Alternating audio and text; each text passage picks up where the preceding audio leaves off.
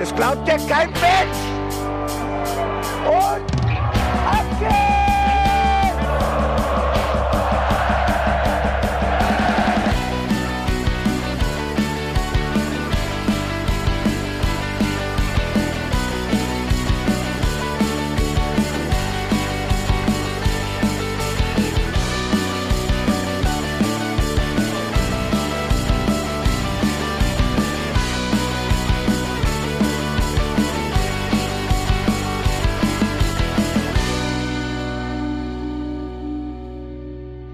Herzlich willkommen zum Hinterhofsänger-Talk und ein tolles Spiel gestern, aber ich muss leider mit einem totalen Downer reinstarten. Denn erster Punkt, Boos ist krank.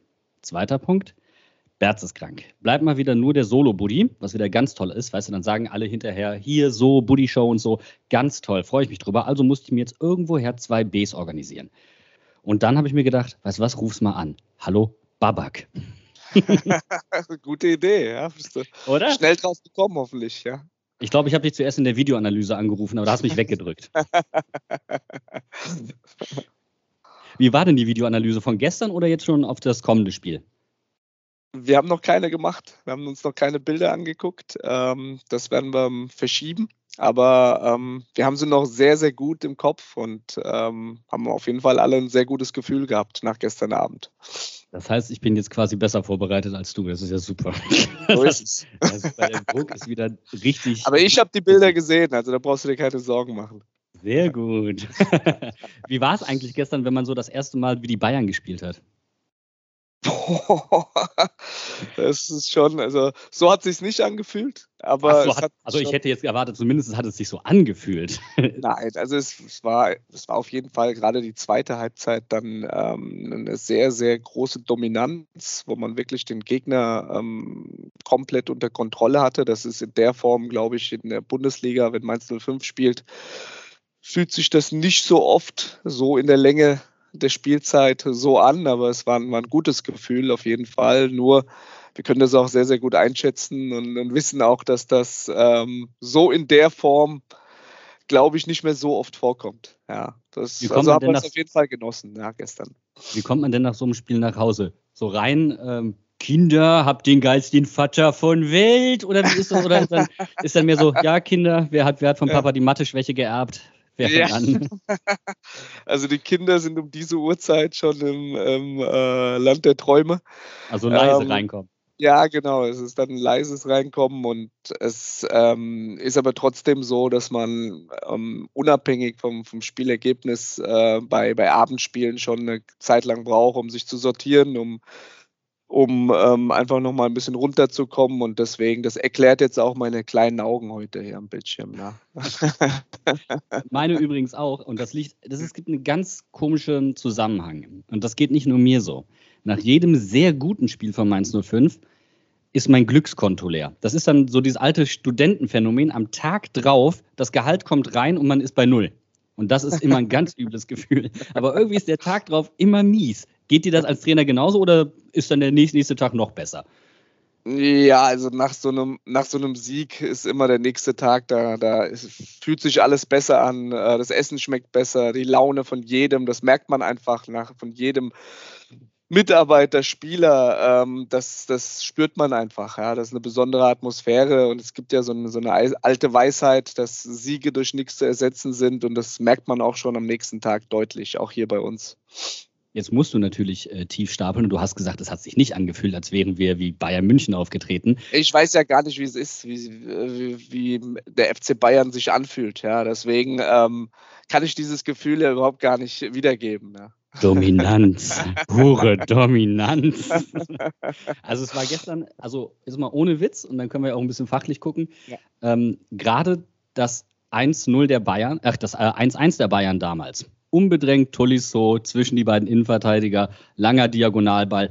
Das war ein Muster, das konnte man gestern erkennen, auch wenn es bei uns der zentrale Innenverteidiger war und nicht der Sechser.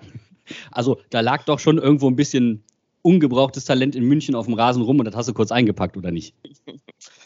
Ja, also es waren wirklich, es waren viele, also fast über 90 Minuten ist es wirklich selten, dass man, dass man es schafft, den Gegner so zu dominieren und dass man so ein Spiel auch, auch ähm, auf den Rasen dann bringt. Das hat sich sehr, sehr gut angefühlt. Wie gesagt, das ist so für uns jetzt nach einem Jahr hier äh, eine absolut neue Erfahrung, ja, als Mainz 05 mal so ein Heimspiel zu bestreiten. Aber da gehören natürlich auch immer zwei Seiten dazu und ich bin mir ziemlich sicher, das fühlt sich super an. Das war ein super Erlebnis gestern, aber es geht halt schon in zwei Tagen weiter. Ja. in drei Tagen ist, ist sozusagen das nächste Spiel und da wissen wir auch ganz genau, was da wieder für eine Aufgabe auf uns wartet. Deswegen ähm, sind wir da nicht mehr so sehr am Schwärmen und am, am ähm, ja, in, in diesen Kopfkinos von, von gestern Abend drin. Ja.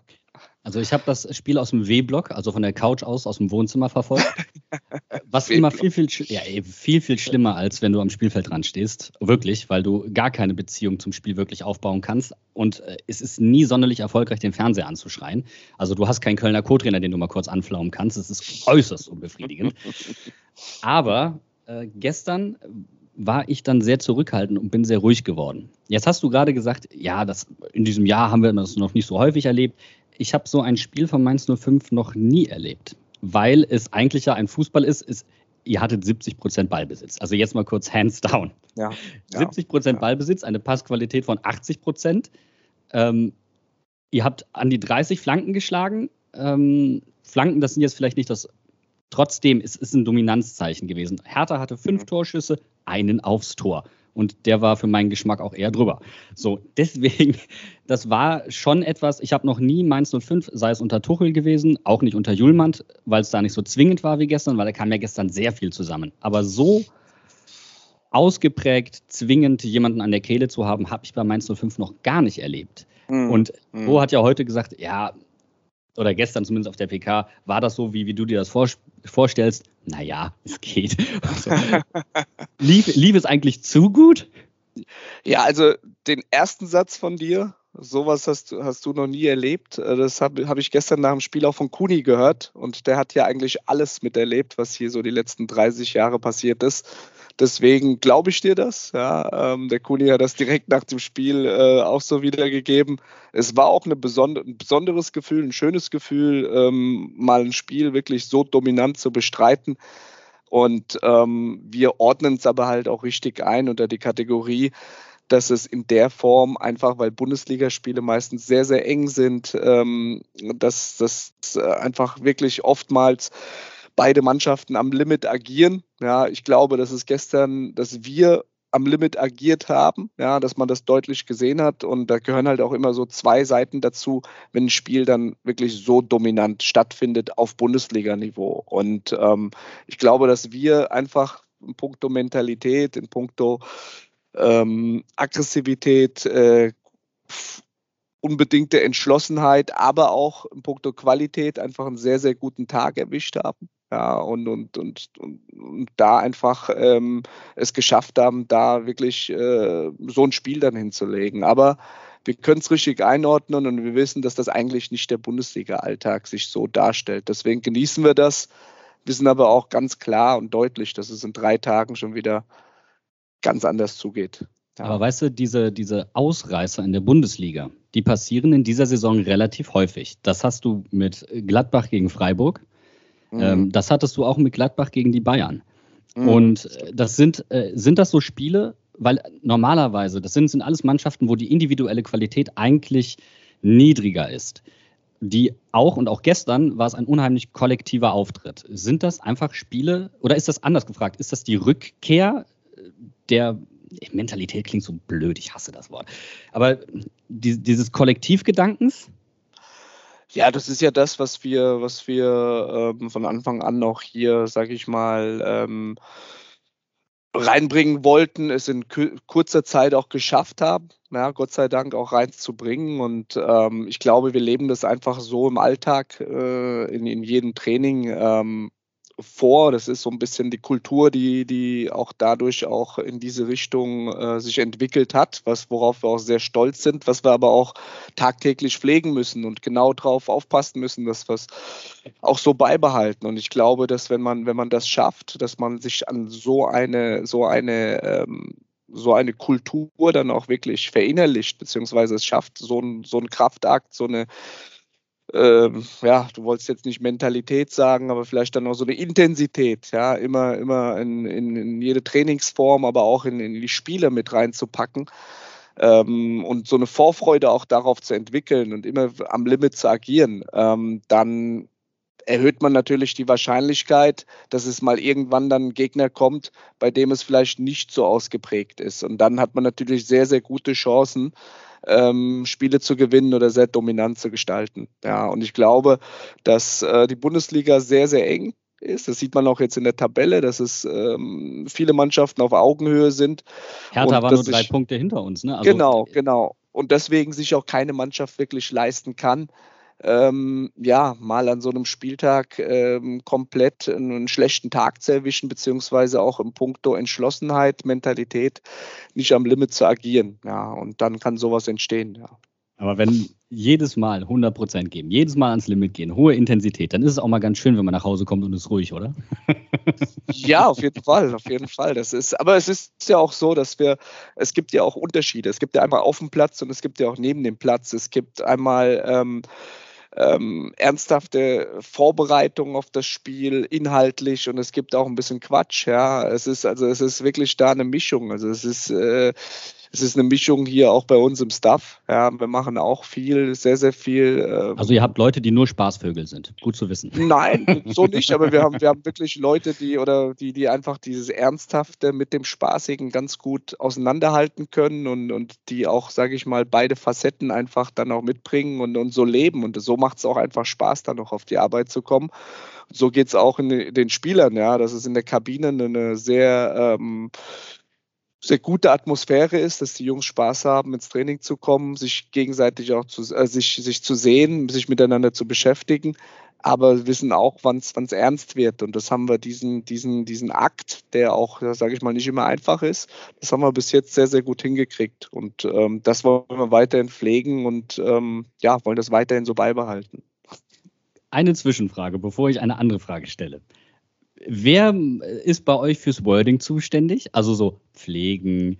Also da gibt es so ein paar Stichwörter und Keyphrases, die immer wieder kommen, wo man sich denkt, ja. ah, okay, da gibt es ja. so den kleinen, den kleinen Spickzettel, wo alle mitschreiben. Nein, so ist es nicht. Also es ist so, dass dadurch, dass Bo und ich halt schon jetzt äh, über drei Jahre ähm, ja, aufeinander hängen, ist es halt so, dass man halt viele Wörter voneinander dann irgendwann so ein bisschen übernimmt und, und äh, ähm, dann auch so ein bisschen, auch wenn man jetzt im Trainerteam, wir arbeiten jetzt auch in der Konstellation schon ein Jahr zusammen ähm, mit, also sagen wir mal, erweiterte Trainerteam und, und Staff, dann sind es auch immer wieder Wörter, die, die sich dadurch wiederholen und die der ein oder andere dann natürlich auch dann annimmt. Und ähm, ja, und so entsteht halt sowas. Ja, ist jetzt keiner, der, der speziell ähm, dafür zuständig ist, immer wieder neue Wörter da äh, oder neue Bezeichnungen reinzubringen.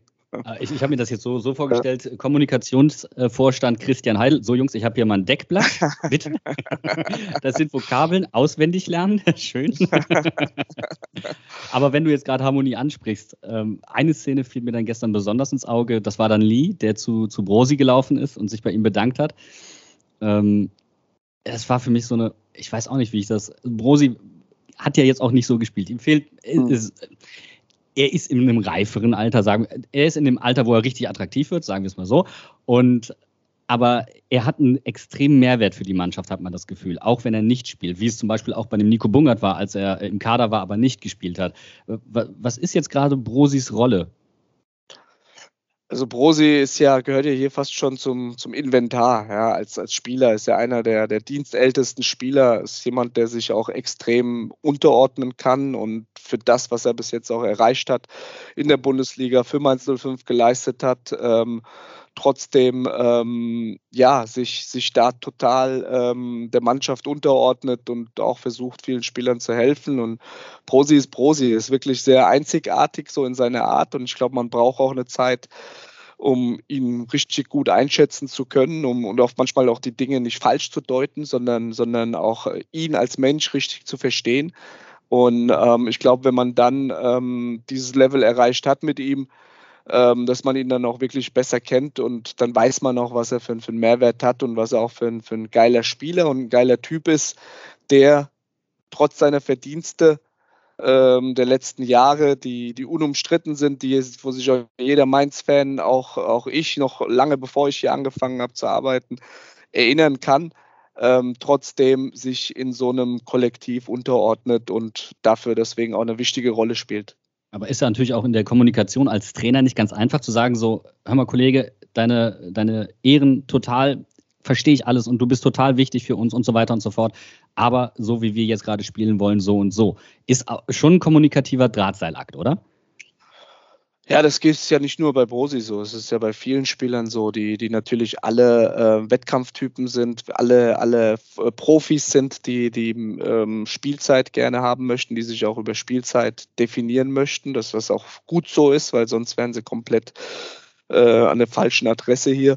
Und ähm, deswegen ist es natürlich, ist es ähm, einmal Kommunikation, es ist aber auch einmal einfach mal zu wissen, wann man auch solche Spieler dann auch mal in Ruhe lässt. Ja, und, und ähm, weil es gibt Dinge, die mit Worten zu erklären sind, aber es gibt auch Dinge, da muss man halt auch vielleicht mal einen Spieler mal ein paar Tage in Ruhe lassen und, und vielleicht da nicht ähm, in der allerletzten äh, Konsequenz dann auch äh, Kommunikation suchen, nur weil man ähm, ja denkt, dass, dass, dass das vielleicht äh, der Spieler gerade braucht, ja, sondern erinnert mich gerade übrigens an so ein bisschen an, an Erich Kästner und das fliegende Klassenzimmer, wo er sagt, wo ein Lehrer zu einem Schüler hingeht und ihm nachläuft und der kann nicht nach Hause fahren und ähm, er verliert kein Wort, weil er weiß, Trost an der falschen Stelle kann falsch aufgenommen werden.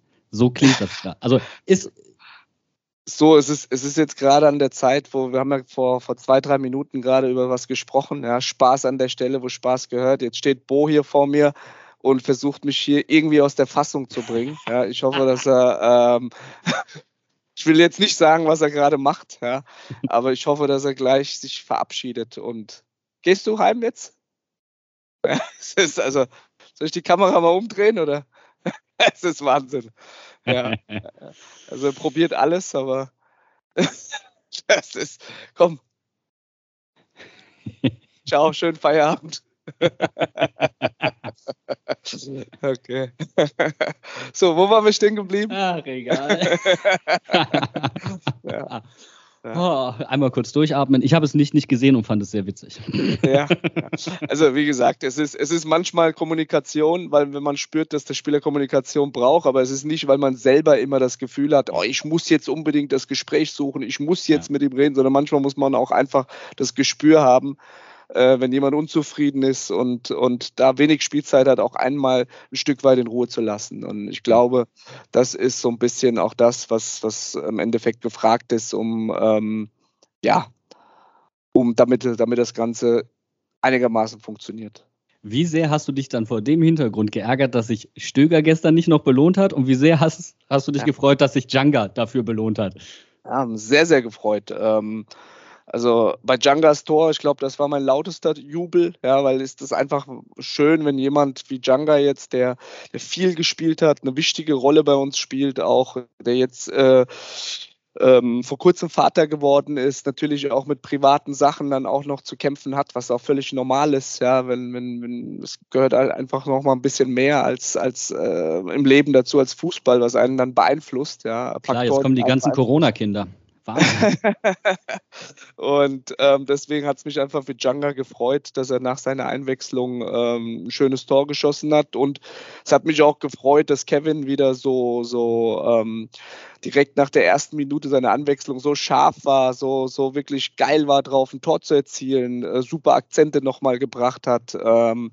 Und ähm, genauso wie das, wie das bei den anderen Jungs war, die, die gestern eingewechselt worden sind. Und das war einfach dann auch letztendlich das, was den Fußballabend dann auch äh, rund gemacht hat, dass ähm, wir trotz, also dass wir nach den Einwechslungen, obwohl es so gut davor lief, dass wir eigentlich nahtlos äh, da, da dran geblieben sind und weitergemacht haben und ähm, ja, das, das nächste Tor dann erzielt haben und hätten noch ein, zwei Tore mehr erzielen können. Ja, und das war. Hast, hast, du denn gestern dann was zum, zum Stöger gesagt oder hast du gemerkt, das muss ich ihn in Ruhe lassen?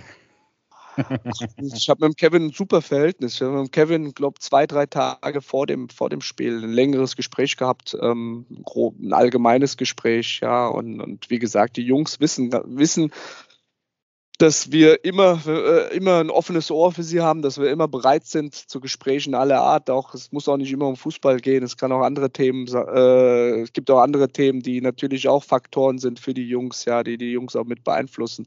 Und ähm, deswegen ist es, ist es nicht immer notwendig, ja, direkt nach einem Spiel oder, oder vorm Spiel, sondern es kann eigentlich zu jeder Zeit, sondern es muss einfach ein gewisses Vertrauensverhältnis da sein, ein offenes, ehrliches Verhältnis. Und ich glaube, dass das Spieler auch, auch dann spüren, ob das dann wirklich auch gespielt ist oder dann auch authentisch ist, was, was der Trainer ihnen so wiedergibt ja, in solchen Gesprächen. Als ich gestern fast in den Fernseher gesprungen bin, äh, das war beim Hacktor des Monats.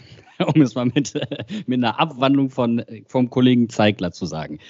Ähm, hat er sich sowas von verdient und es hatte für mich so ein bisschen die Vibes von dem nicht ähm, gegebenen Tor von Stefan Bell am ersten Spieltag gegen Leipzig. Ähnliche Position, nur schöner.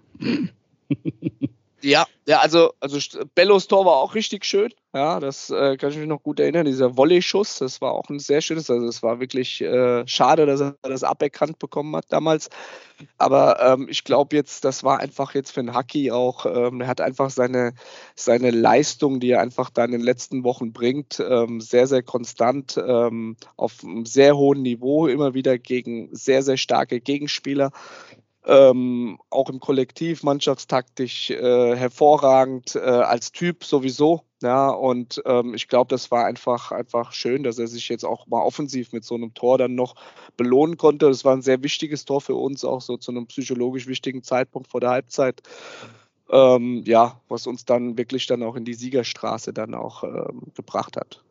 Er hat gestern insgesamt ein extrem starkes Spiel gemacht. Ne? Halt auch gerade im Spielaufbau war er eminent wichtig. Also Haki, äh, für den habe ich mich auch brutalst gefreut, weil man auch doch immer wieder, auch bei Bello äh, hin und wieder das Gefühl hatte, an der einen oder anderen Stelle wackelt das Selbstbewusstsein während dem Spiel. Ähm, und deswegen freut Echt? es einen dann umso, ja doch, auch gestern Bello den ein oder anderen, ähm, da gab es zwei, drei Situationen, gerade in der ersten Halbzeit, ähm, die ein bisschen verunglückt waren ins zentrale Mittelfeld, wo dann auch eine Kontersituation war. Also das gar nicht so. Klar, klar. also und weißt du, und dann im nächsten persönlichen Gespräch, ey, ich, ich habe hab euch sowas von bei den Hinterhofsängern verteidigt. kannst, du dich, kannst du dich an den Ball von Bello erinnern, mit links, den er da aus dem Halbfeld äh, rechts mit, mit links äh, auf den zweiten Pfosten schlägt, die Flanke, wo sich Leo und Karim im Weg stehen gegenseitig? Ja. Also das war ein Ball, den schlägt nochmal kein Innenverteidiger mit dem schwachen Fuß. Das du. war den, den hättest du dir mal merken sollen. Ja. Du, Verzweiflung treibt merkwürdige Blüten. Das kennen wir alle aus der Kreisliga. Ja, irgendwann denkst du dir so, ja, was soll der Scheiß? Und dann haust du das Ding lang rein. Nein, Nein. Wir, waren, wir waren grundsätzlich mit dem Aufbauspiel von allen drei Innenverteidigern, was mehr denn je einfach gestern gefragt hat, gefragt war, weil, weil Hertha im Block 4-4-2 gegen uns verteidigt hat und die Innenverteidiger sehr, sehr viel Zeit hatten einfach für, für das Aufbauspiel, waren wir sehr zufrieden, weil es erstens taktisch, strategisch gute Entscheidungen waren, die sie getroffen haben, plus einfach technisch sehr sauber auf, ausgeführt mit Qualität. Und das war natürlich auch ein Punkt, warum wir dann auch zu so vielen Torchancen, zu so vielen Flanken gekommen sind, weil einfach das Aufbauspiel der, von allen drei IVs gestern wirklich sehr, sehr gut war. Und Haki war natürlich auch ähm, mit ein, zwei sehr entscheidenden Bällen auch, auch daran beteiligt, ja. Ja, vor allen Dingen trotzdem trotz des Raumes, den sie hatten, relativ wenig Zeit verstreichen lassen, also relativ zügig auch trotzdem gespielt. Was ich gestern einfach extrem krass fand, war die Beteiligung von wie vielen Spielern an den Toren. Also das ist äh, nicht, also klar, vier unterschiedliche äh, äh, Torschützen, aber vor allen Dingen Wiedmer zum Beispiel, der hat, der ist an neun Offensivsequenzen von in, insgesamt 21 beteiligt. Das ist ein herausragender Wert. Ähm, er ist an drei von vier Toren beteiligt, genauso wie Lee, der an drei von vier Toren äh, direkt beteiligt ist. Also jetzt äh, inklusive vorletzten Passgeber und so weiter. Das sind herausragende Werte. Ja, auf jeden Fall. Also was die Außenverteidiger angeht, die waren auch mehr denn je gefordert als, äh, sage ich mal, als, als Offensivspieler, ja, in Offensivaktionen. Alleine jetzt, was Aaron und Silvan wie oft äh, Offensivaktionen über den Flügel hatten, das war außergewöhnlich für ein Bundesligaspiel. Das haben wir vorher ähm, aber auch schon jetzt nicht in der Form, dass es wirklich so häufig war, aber wir haben es schon kommen sehen, weil Hertha einfach mit der Kette sehr, sehr stark durchgeschoben hat, ja, und dadurch der ballferne Raum eigentlich immer frei war, auch, auch die, die der zweite Pfosten dadurch auch ähm, oftmals mit unseren Außenverteidigern besetzt wurde. Ähm, was aber auch einfach für die Laufleistung, für die, für die Energieleistung von beiden spricht, dass sie immer wieder auch Lust hatten, immer wieder auch diese intensiven äh, Sprints mit nach vorne zu gehen und sich da an Offensivszenen zu beteiligen. Und das haben sie beide, Aaron und auch äh, Silvan, sehr gut gemacht. Und der Jae Sung bringt sich natürlich durch seine wirklich super fleißige Art, ja, ähm, gepaart noch mit der fußballerischen Qualität, die er hat, ähm, bringt er sich natürlich sehr, sehr oft auch durch Tiefenläufe, durch Nachlaufen in die Box im höchsten Tempo, bringt er sich oftmals in solche Situationen und das war gestern echt herausragend was halt aufgefallen ist, insgesamt stand die Kette ja sehr, sehr hoch. Die Außenverteidiger standen oder Schienenspieler standen einfach noch höher als sonst üblich. Äh, die Achter waren auch, ihr habt auch das Anlaufverhalten ein bisschen mehr angepasst. Ähm, also ihr seid nicht zwangsläufig mit drei Leuten angelaufen, sondern mit zweien und einem versetzt zwischen den beiden Stürmern, um das, ne, also wunderbar, um dann halt auch einfach die Seitenverlagerung zu unterbinden. Das hat richtig gut funktioniert. Aber bei Lee das ist so ein Typ, ich habe mich, ich, also Bene sowieso, Bene hat sich schon komplett verliebt, der hat nur noch Herzchen in den Augen, wenn er den, wenn er den Jungen sieht. Aber insgesamt waren das so Situationen, ich hatte das Gefühl, was gegen Stuttgart nicht geklappt hat, hat in diesem Spiel geklappt. Also auch mehr über die Flügel kommen, mehr Flanken kommen, mehr Zielstrebigkeit, noch mehr rausschieben, bessere Absicherung. Und dann kommen wir halt auch wieder zu Lee, der da in der Defensive gegen Stuttgart den ein oder anderen wilden Lauf hatte ich muss ehrlicherweise zugeben, dass das auch dann auch so in der Form kein Zufall ist oder keine Tagesform unbedingt war, jetzt der Vergleich zu Stuttgart, sondern dass wir uns auch ähm, sehr, sehr viel mit diesem Stuttgart-Spiel beschäftigt hatten, weil das auch so das erste Mal in dieser, der Saison war, mit äh, so viel Ballbesitz, mit so vielen äh, Möglichkeiten da in der zweiten Halbzeit im letzten Drittel ähm, wie wir uns da verhalten wollen, welche Laufwege wir gehen wollen, ähm, wie wir über die Flügel äh, spielen wollen und wie wir einfach schaffen wollen, gegen einen eng oder gegen einen tief stehenden, kompakt stehenden Gegner zu Torchancen zu kommen oder zu mehr klaren Torchancen zu kommen. Und wir haben uns nach dem Stuttgart-Spiel inhaltlich sehr, sehr viel damit beschäftigt und ich glaube, wir haben auch schon dann direkt im Anschluss gegen Wolfsburg auch die, die, sage ich mal, schon einige Resultate aus dem Training dann auch erzielen können und viele Dinge dann auch im letzten Drittel auch besser gemacht. Und äh, jetzt war es so, dass wir natürlich da ähm, einfach besser vorbereitet waren auf so eine Situation tiefstehender Gegner und ähm, viel mehr Abläufe, viel mehr automatisierte Abläufe dann auch entwickelt haben in dieser Zeit, die wir dann auch sehr, sehr gut umgesetzt haben im Spiel, weil das eine ist, übers Training sich das zu erarbeiten, aber dann muss man es trotzdem schaffen, das auch auf, auf das Spiel zu übertragen. Das haben wir sehr gut gemacht. Ja. Kannst du halt nur, wenn die Intensität ja. im, im, Training stimmt, wenn der, wenn der Stresslevel da hoch genug ist. Das stimmt, ja, das hast du schon mittlerweile gelernt. Ja, das habe ich, das muss ich, das muss ich jetzt ehrlicherweise zugeben, das habe ich nicht bei euch gelernt. Aber ähm, dann lass uns zum Abschluss noch über einen Spieler sprechen und Torbeteiligungen, der kurz vor Ende, kurz vor Ende, in der zweiten Halbzeit reingekommen ist und äh, das war Paul Nebel. Äh, ich hatte schon das Gefühl, ihr habt irgendwas Kevin Stöger gegeben, aber was habt ihr dann ähm, bitte jetzt Paul Nebel gegeben? Der war ja, hat er hat der Messi gefrühstückt oder was war da los?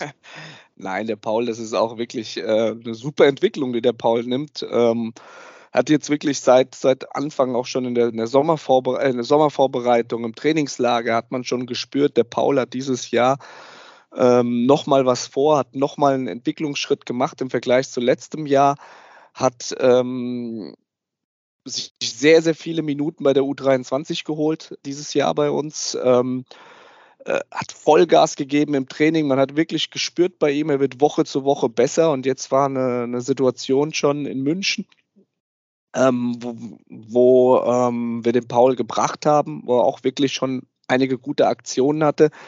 Und ähm, jetzt gegen ähm, oder jetzt gestern Abend gegen Berlin war es noch mal besser hatte noch mal mehr, dadurch, dass wir auch sehr, sehr viel im letzten Drittel dann auch waren, konnte er gezielt seine Stärken ausspielen und aber vor allem, weil er auch sehr, sehr mutig und energisch da aufgetreten ist und einfach Lust hatte, da ähm, die nächste Aktion, die nächste Torschance ähm, sich mit daran zu beteiligen. die, die Frage, wo wir jetzt auch gerade von Paul gesprochen haben, die mir die meisten Leute mitgegeben haben, als ich ihnen gesagt habe, dass du heute aushilfst bei uns, war, frag ihn bitte mal, warum sie so scheiße spät wechseln. Weil wir haben uns das Ganze statistisch tatsächlich auch angeguckt, wann ihr bei welchem Spielstand wie wechselt und wen ihr einwechselt. Und ähm, klingt abwertend, ist aber nicht so gemeint. Ihr arbeitet viel nach Schema F, ihr habt eine feste Startaufstellung, dann kommen häufig die gleichen oder die ähnlichen Spieler rein, was, wenn man böse wäre, sagen würde, ja, euch fehlen einfach so ein bisschen die Lösungsansätze, weil ihr immer die gleichen Leute reinbringt. Warum nicht mal mehr die Jugend? Und das war dann die zweitmeiste Frage. Warum nicht mal öfter den Paul Nebel? Also, warum so spät und warum so wenig Paul Nebel? Also warum so spät? Mal ist es, ist es äh, die richtige Entscheidung. Wir haben auch bestimmt schon mal daneben gelegen und haben danach auch, auch mal gesagt, hier auch, wir sind da auch sehr selbstkritisch. Ist nicht so, dass wir uns immer nur auf die Schultern klopfen, wenn wir einen einwechseln und der trifft, so wie gestern Abend äh, Djanga. Oder, der Verweis oder, musste jetzt sein, ne? Ja, ja, genau.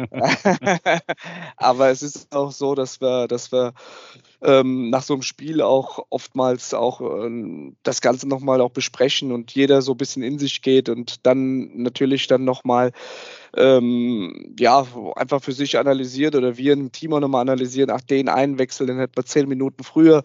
Ähm, manchmal, manchmal ist es richtig, manchmal kann man da früher wechseln. Aber ich glaube, insgesamt ist es so, dass es, äh, wir es dieser Saison mit der Startelf dass oftmals einfach die Startelf, und es waren ja immer nicht immer dieselben Jungs, wenn man jetzt vergleicht, äh, in der englischen Woche mit Augsburg und zweimal Bielefeld standen viele andere Spieler in der Startelf, ja, als, als, das, als in der jetzigen englischen Woche. Und ähm, die hat es einfach immer wieder geschafft, das Ganze zu unterstreichen mit Leistung in den Spielen. Und da wechselt man natürlich auch ähm, ein bisschen später, wenn es ähm, sehr, sehr gut läuft mit der ersten Elf und wenn man das Gefühl hat, dass jeder Einzelne auch noch die Power hat, äh, diesen Fußball, den wir, den wir äh, sehen wollen, alle, ähm, den auch wirklich dann über eine längere Zeit so spielen zu können. Ja, und äh, was die Jugend angeht, ähm, es ist einfach so, es ist natürlich so, dass man sich mit äh, eigenen Jugendspielern identifiziert, ja, dass man, ähm, dass wir auch Trainer sind, die auch selber hier in der Jugend waren, die auch komplett unsere Jugendspieler, auch die Spieler von der jetzigen U19, von der U23, sehr, sehr eng alles mit begleiten, sehr, sehr eng dran sind.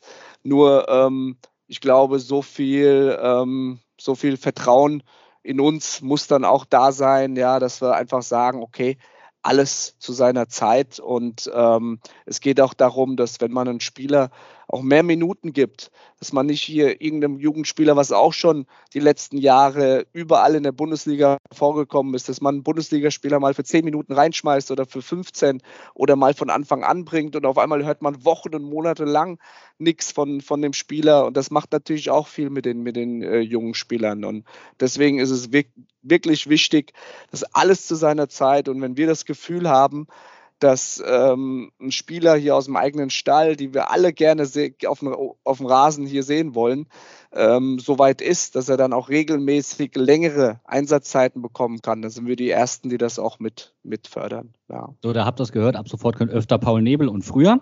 Schön, dass wir das geklärt haben. Danke ja. dir für deine Zeit. Kannst gerne wiederkommen. Also ich rufe dich demnächst dann einfach nochmal an. Hat Spaß gemacht. Ja, vielen Dank für die Einladung. Jederzeit wieder gerne. Ihr Lieben, dann noch äh, zum Abschluss eine kleine Info für euch. Sandro Schwarz verlängert bis 2024 bei Dynamo Moskau, ist zum wiederholten Male Trainer des Monats in Russland geworden. Äh, der Junge greift da nach der Schale. Also, Digga, hol dir den Pott. Das wäre auf jeden Fall. Sandro, auch von dieser Stelle. Ne? Hat er sich verdient. Hat er sich einfach verdient. Ja, auf jeden Fall. Sandro ist ein super Typ. Ne? So, und dann hoffen wir, drücken wir in Russland die Daumen, hoffen, dass ihr alle gesund zum nächsten Spiel kommt und äh, ich sage damit dann Tschüss. Ciao, ciao. Stop.